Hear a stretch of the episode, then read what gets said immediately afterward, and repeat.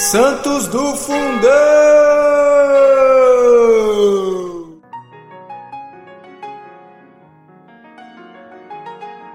Fala galera, tudo bem? Hoje, no dia 12 de setembro, nós celebramos a bem-aventurada Maria Vitória Fornari, a fundadora das Anunciadas Celestes. Vitória Fornari, nascida em Gênova no ano de 1562, de pais nobres e virtuosos, foi uma criança abençoada desde a mais tenra idade. Os brinquedos da sua infância eram a oração, o recolhimento e o estudo da lei divina. Obteve a cura de um de seus irmãos que estava nas últimas. Aos 17 anos, sentiu-se atraída para a vida religiosa. Contudo, para obedecer ao pai, desposou um nobre genovês. Antes trata que, longe contrariá-la nas suas obras de piedade, delas lhe dava o exemplo. Quando alguém lhe indagava por que sua esposa não comparecia às reuniões sociais, costumava responder: Ora, minha mulher só sabe orar a Deus e cuidar de sua família. Deus abençoou-lhes a união. Maria Vitória teve seis filhos, quatro meninas e duas, desculpa, quatro meninos e duas meninas, por ela consagrados à Santa Virgem desde a hora do nascimento. Todos eles abraçaram o estado religioso, dentro do qual viveram na mais alta piedade.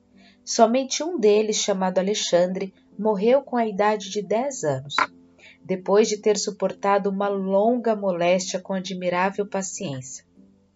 Maria Vitória perdeu seu, seu virtuoso companheiro, ficando viúva aos 25 anos.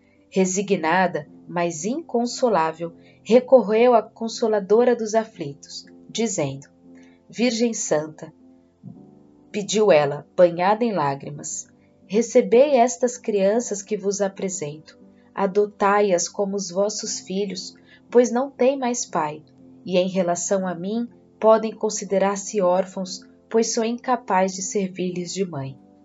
Essa prece tocante foi imediatamente atendida. A Santa Virgem apareceu à devota e dirigiu-lhe estas palavras que a piedosa viúva escreveu mais tarde por ordem de seu confessor. Vitória, minha filha, tem coragem.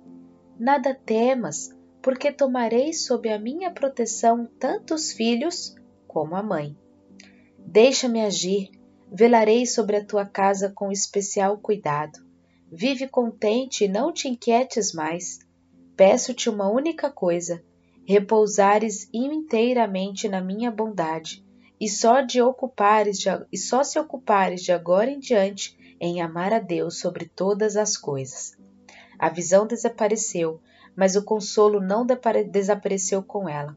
Maria Vitória fez então o voto da castidade e impôs-se a obrigação de viver no recolhimento absoluto.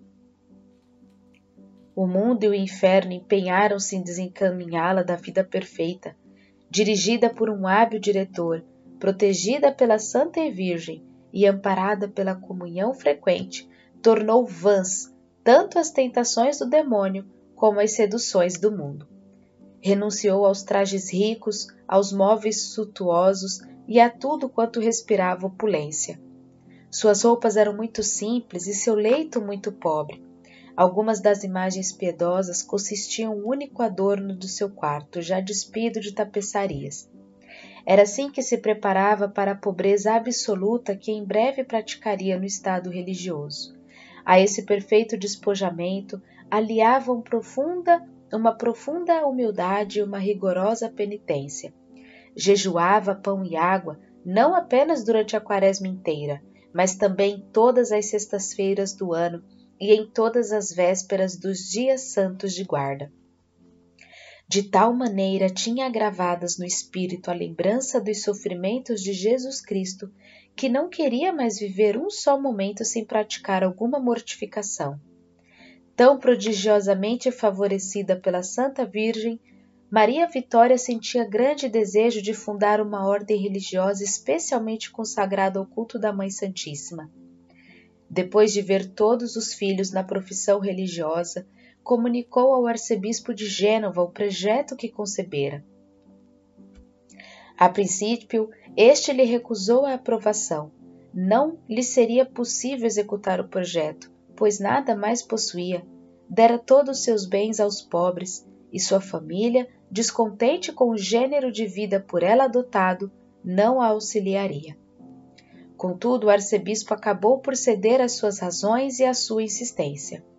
Imediatamente, a santa viúva deu a forma de mosteiro a uma casa que comprara num bairro afastado da cidade de Gênova, e nela se encerrou com dez companheiras. Foi assim que se iniciou a Ordem das Anunciadas Celestes, cuja fundação data do ano de 1604 e que ainda sobrevive com edificação no seio da Igreja. O objeto dessa instituição é prestar à Santa Virgem, particularmente ao mistério da Anunciação, um culto especial e, sobretudo, imitar as virtudes da sua vida oculta. É para reverenciar o recolhimento de Maria em Nazaré que as religiosas dessa ordem observam uma reclusão muito estreita e só abrem três vezes ao ano as grades dos seus locutórios, assim mesmo apenas para os parentes mais próximos.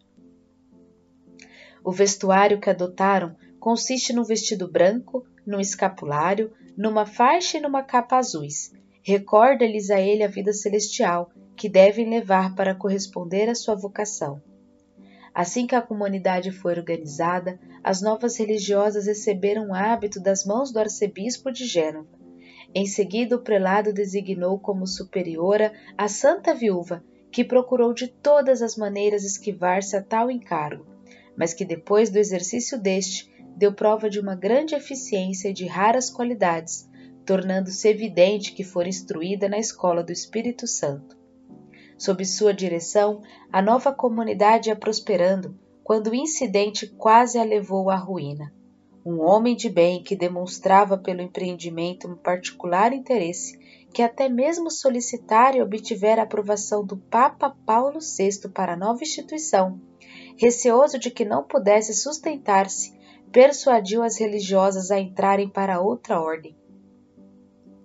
Tudo estava preparado para executarem um projeto, a revelia da superiora, mas a Santa Virgem, a quem Maria Vitória recorreu, mal teve conhecimento do fato, com a sua proteção impediu que fosse consumado.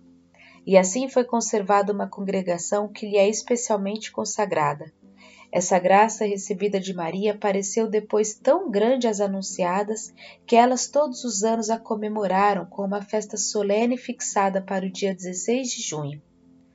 A santa fundadora não demorou a ver suas filhas retornarem às suas primitivas disposições, e bem mereceu tal consolo, pois lhes oferecia na sua pessoa um modelo perfeito de todas as virtudes religiosas.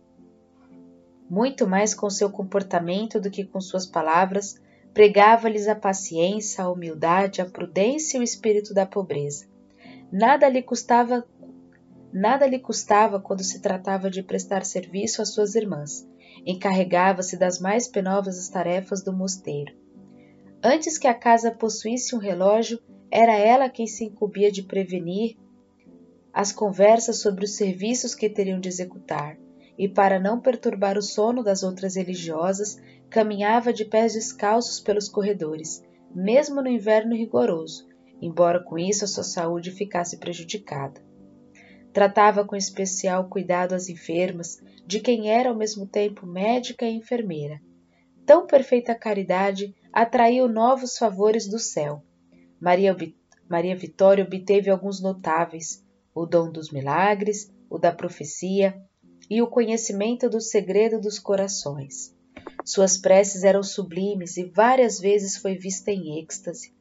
Porém, essas graças extraordinárias em nada lhe alteraram a humildade, que foi asperamente provada sem nunca se desmedir, através de algumas grandes tribulações que precisou suportar. Enfim, depois de ter vivido durante treze anos com perfeição no estado religioso, a admirável mulher entregou serenamente a alma pura ao Criador, pronunciando os sagrados nomes de Jesus e de Maria. Contava então cinquenta e cinco anos de idade e sua morte ocorreu no dia 15 de dezembro de 1617. O corpo foi sepultado no convento por ela fundado, onde ainda se encontra preservado de corrupção. A opinião em que era tida a santidade de Madre Vitória de Madre Maria Vitória era tão bem se firmara que várias pessoas julgaram poder recorrer à sua intercessão e obtiveram diversas graças. Luís XII, rei da França, a quem nessa época pertencia Gênova, e Ana de Áustria, sua esposa, solicitaram a canonização da religiosa junto ao Sumo Pontífice. Esta, porém, só foi concedida em 1828. O Papa Leão XII colocou a Venerável Maria Vitória na categoria dos bem-aventurados pelo decreto de 2 de setembro e fixou sua festa para o dia 12 do mesmo mês. Maria, Santa Maria, bem-aventurada Maria Vitória, rogai por nós.